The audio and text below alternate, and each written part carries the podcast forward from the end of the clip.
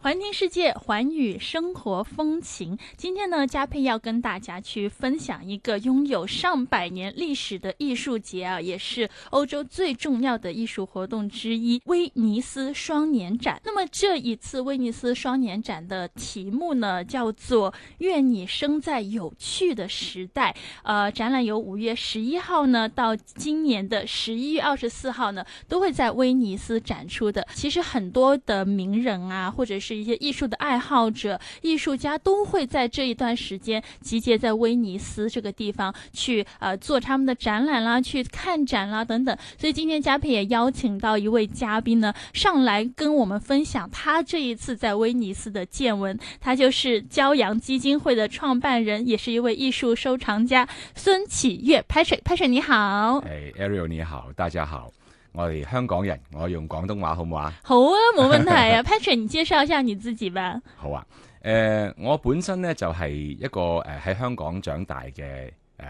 诶本地人，嗯咁就诶、呃我又一路都有收藏係诶、呃一啲藝術品，以前就收啲係中國嘅诶、呃水墨畫啦。咁係喺五年前呢，我就開始將我嘅收藏呢有一個新嘅發展路向。嗯就係我哋係專門收集一啲係我哋叫做亞洲同志藝術，嗯，咁亦都希望藉着呢啲藝術嘅展覽呢，係可以係誒喺呢個社會裏邊係帶出一啲多元嘅聲音，誒、嗯或者希望大家係對一些誒、呃小眾嘅誒、呃或者係係性傾向不同嘅人呢，嗯係多啲包容嚇。嗯咁呢個係我哋嘅呃希望做到嘅。咁我哋就前年喺台灣，我哋做咗一個係第一個亞洲嘅同志藝術啦。嗯，咁喺台北嘅當代美術館度做呢，是都獲得幾好嘅回應。是，当时那个展览的回响很大，因为是一个关于同志平权的呃这么一个展览。刚刚台湾也是刚刚就是通过了这个同性婚姻的这么一个呃条例，所以 Patrick 很让人开心啊这件事情。誒係啊，我諗我自己做呢件事呢，就自己嗯開心之餘啦，覺得亦都係對誒、呃同志嘅社群同埋係是誒台灣嘅社會都有少少推動嘅作用。誒、呃當時係本地就誒、呃，無論係媒體或者係公眾呢，都有幾正面嘅回應。嗯我諗有一個特別我有印象嘅一個反應呢，就係話好多人以為嚟睇同志藝術呢，就可能見到啲係好誒同性有關係，嗯或者用英文講叫 homoerotica 啦。嗯其實唔係嘅，我諗我哋係比較係多着眼於係誒大家關心嘅好多議題，而呢啲議題其實唔係淨係同志關心嚇。嗯如果你講歧視啊，誒、或者係受到係誒唔公平嘅對待啊，誒、或者需要表達自己啊、自我認同啊，啊呢啲其實大家係一個普世有價值觀嘅。嗯咁、所以好多人嚟睇咗我哋個展覽，覺得咦幾好喎、嚇就誒唔係好色情啊，同埋就有啲幾有趣嘅題目。咁我哋會將呢個展覽呢，今年係十一月帶去 Bangkok 嘅，去曼谷，嗯希望大家都有時間去睇下。期待哦，在在曼谷的这么一个展览。呃，那 Patrick 说回这一次威尼斯双年展，你刚刚从威尼斯回来，我想问你是每年都会去吗？这个展？係啊，威尼斯雙年展呢，佢每兩年一次呢，我都列為我必到嘅項目。必到，係啦，一嗯定要去。为什么？誒、或者褪後少少講就係，我覺得做誒、做咗收藏呢個工作之後呢，我覺得個世界開闊咗好多，嗯睇多好多嘢，識多好多人，咁啊、每日都學嘢啦。咁以前都去過威尼斯好多次㗎啦，咁但係因為呢兩年有威尼斯雙年展呢，嗯咁、我就每兩年去一次呢，每一次去到都學到好多嘢，睇到好多有趣嘅事物，同埋認識好多有趣嘅人。嗯誒、呃除咗係雙年展本身嗰兩個主場館。嗯誒 Giardini 啦，或者係 Arsenali 啦兩個主場館之外呢，其實周邊嗰啲展覽呢，差唔多係每一個都可以叫做我哋話展覽裏邊嘅 blockbuster，真係、嗯哼如果你放喺香港或者係誒、呃中國或者係喺誒任何一個城市，是是但但攞一個展覽出嚟呢，都係大家會萬人空巷嘅。咁你去到有咁多展覽喎，其實係好係好開心嘅，好好睇 嘅。是啊，就感觉哦，就特别的幸福。如果是艺术的爱好者的话，就每天都要不停的在看，然后一定要穿一双很舒服的鞋，係很冇重錯。呃要。誒、要着好舒服嘅鞋，同埋呢就要好好規劃一下路線。对，那啊 Patrick，你有什么经验之谈可以分享给我们？如果我们要去威尼斯，我们要预多少天在这个双年展里面去看展？當然咧，即係如果時間多咧，就真係可以慢慢睇呢、個。我相信大家都係因為係工作啊，或者係各方面嘅壓力咧，都唔可能有太多時間。嗯我就以一個最 最少嘅呢、個嗯誒誒誒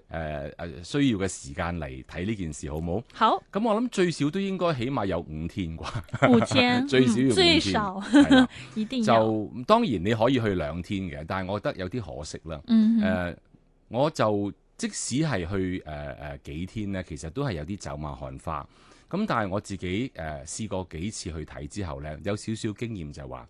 與其樣都立一立睇完就走，嗯不如集中精神睇一啲誒、呃花多啲時間去了解下背後個古仔，係或者個創作個背景，或者佢講嘅事呢。你可能走之後仲有印象。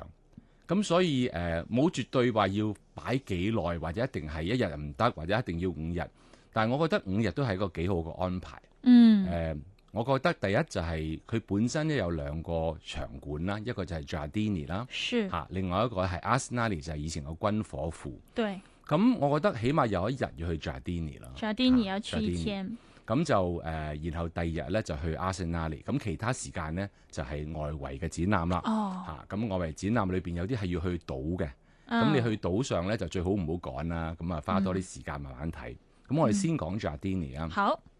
，Giardini 咧就係比較耐，即係係歷史最悠久嘅場地。是咁裏邊有好多係國家館，係包括譬如係英國啦、法國啦、嗯瑞士啦、俄羅斯啦、啊以色列啊咁樣，就嗰度真係花一天時間都係真係誒、呃都係有少少匆忙嘅。不過正如我講就話，與其走馬看花，不如可能揀啲你喜歡，或者你覺得好睇，你咪睇耐啲咯嚇、或者你唔係好欣賞，或者冇乜感覺，咁咪跳過啦。嗯咁哼喺嗰度呢，就係誒誒，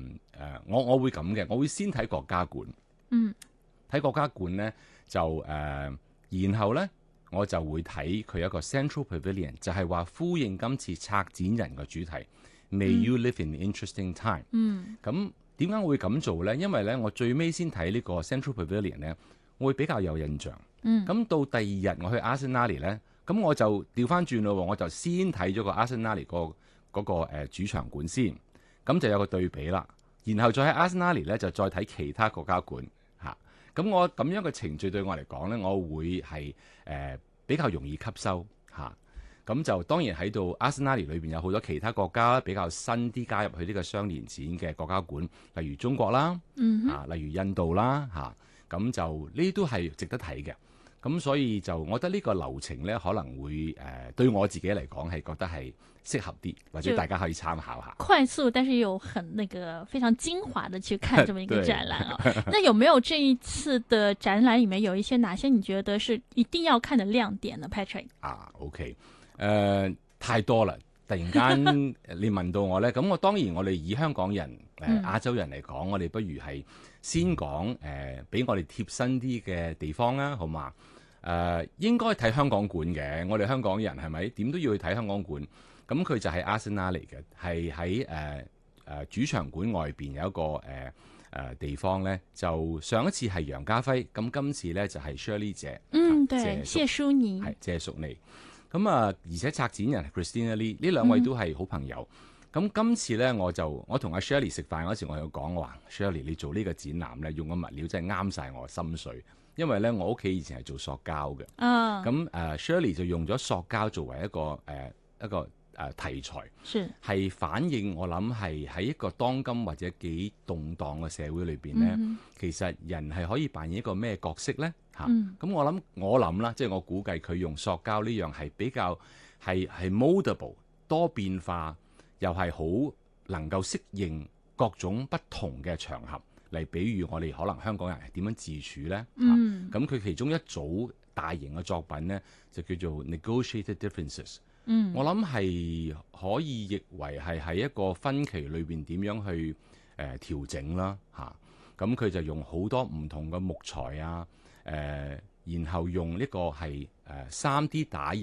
嘅誒、呃塑膠原料把佢連接一齊。嗯我覺得有少少似香港人角色咁啦。其實我哋係喺中西文化裏邊做咗個橋梁，係咪？是，咁对又，喺中國啊、香港啊、其他嘅亞洲國家又做咗一個連接嘅誒、呃角色，咁我覺得幾有趣嘅呢、個。嗯，如何将这个不同的物料在同一个呃空间里面并存，也是有它的这个意义啊。这一次呃香港馆的主题呢，就是由呃我们香港的艺术家谢淑妮去做的。那呃中国馆呢，Patrick 你有去看吗？中国馆有没有一些亮点值得我们去看的呢？誒、呃中國館亦都一定要睇嘅，嗯即係身為中國人 係咪？咁啊，我哋睇中國館呢，我就覺得中國館呢，就係、亦都用一個好巧妙嘅方式去回應呢個 May you live in interesting time 啦。嗯哼，當然啦，其實國家館係唔需要去 address 呢個 issue，佢唔需要一定回應呢個主題。不過我都覺得係幾有趣嘅，好多國家館都會有一有啲自己嘅睇法。嗯，咁誒、呃中國館就係用咗四個藝術家。是，咁我諗誒、呃你一定會有印象，就係有啲係好大型嘅，係用水波紋嚟做嘅木板雕刻，但係因為佢做得好大，差唔多成片牆都滿晒。嗯，咁亦都有啲係誒動畫啦嚇、就嗯用泥塑嘅物料嚟做動畫。誒、嗯我睇完之後呢，我就覺得巧妙嘅地方就係、其實有啲似而家中國嘅所謂嘅誒推廣嘅軟實力呢。即係、啊我覺得喺一個咁誒、呃複雜環境裏邊呢，可能放低個身段啊，是温和啲、柔和啲去處理一啲關係。嗯可能係中國而家嘅誒一個睇法啩，我諗係嚇。咁就誒幾、有趣嘅嚇。我记得它其中有一个那个展览的名字叫《瑞》，然后呢，呃，也是像 Patrick 所说的，展现这种软实力，因为在瑞就是中国就是睿智，那就是放在外国的话，就感觉也是一种就是 reflection 那样子的一种概念。係啊，誒、嗯佢英文就叫做 re r e，咁啊就、當然 re 就有啲係係即係係英文裏邊係即係話誒回顧重複咁嘅意思啦，係咪、啊中文就用咗睿智嘅睿啦，嗯，咁亦都係呼應翻我諗佢哋嘅睇法，就係、有啲嘢可能聰明啲去走位啦。很有趣啊。那 Patrick 呢，刚刚说了很多次，这一次展览的主题名字叫 “May you live in an interesting time”，愿你活在有趣的时代。你自己怎么理解这一句话？我覺得其實係誒、嗯引用一個藝術品嚟睇呢件事呢，我係有啲恐慌嘅。为什么这么说？中國誒、呃有一個誒、呃好好嘅藝術家叫做係尹秀珍，嗯咁就佢嘅丈夫係宋東老師啦嚇。嗯咁啊，尹秀珍誒誒誒誒女士呢，佢今次就做咗誒、呃、幾件大型作品，嗯其中一個呢，喺 Arsenal 裏邊呢，就係、你會見到一個超大嘅一個布偶。誒、嗯個動作呢，就係、好似我哋喺飛機嗰陣時候搭飛機，如果有啲咩緊急狀況，佢叫你 brace brace 咁樣，嗯就係你會彎低腰抱住頭，咁就係誒誒要保護自己，对，係應對呢個可能發生嘅危急狀況。咁我覺得呢件事好活靈活現咁講緊誒佢對呢個現今世界嘅睇法咯。啊，嗯咁佢 in fact 佢呢個就個英文名叫做好似叫係 Trojan 啊，即係嗯哼佢好似 Trojan horse 咁樣嗯嚇、木馬屠城記嘅木馬，因為佢大到咧，其實你可以係走入去裏邊嘅嚇，喺佢內籠嘅。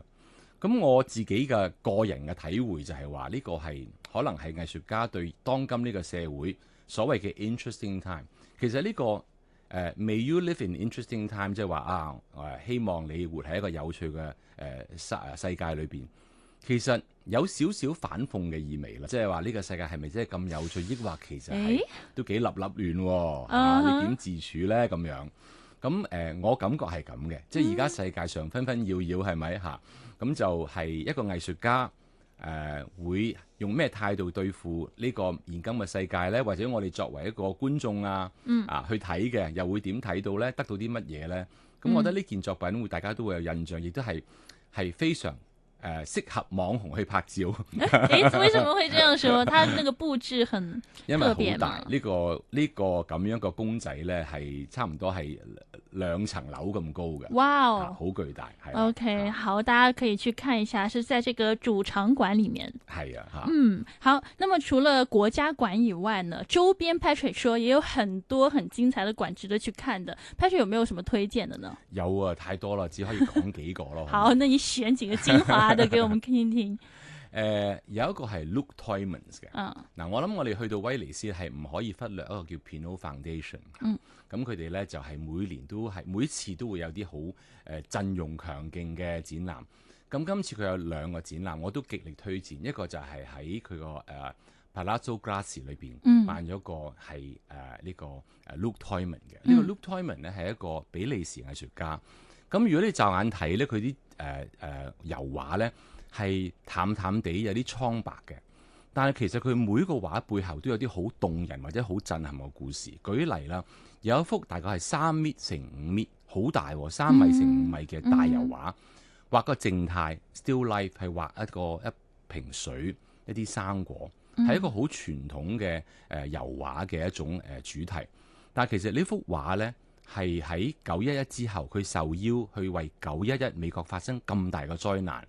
佢去佢想有啲咩表達呢？當大家都喺度畫過兩座雙子大廈點樣冧落嚟啊，啲人點慘啊，醫院點救人啊，種種悲哀、憤怒嘅情緒時候呢，佢用一個好靜態嘅一個表現。嗯甚至你可以講簡單道理話，當咁多災難發生之後，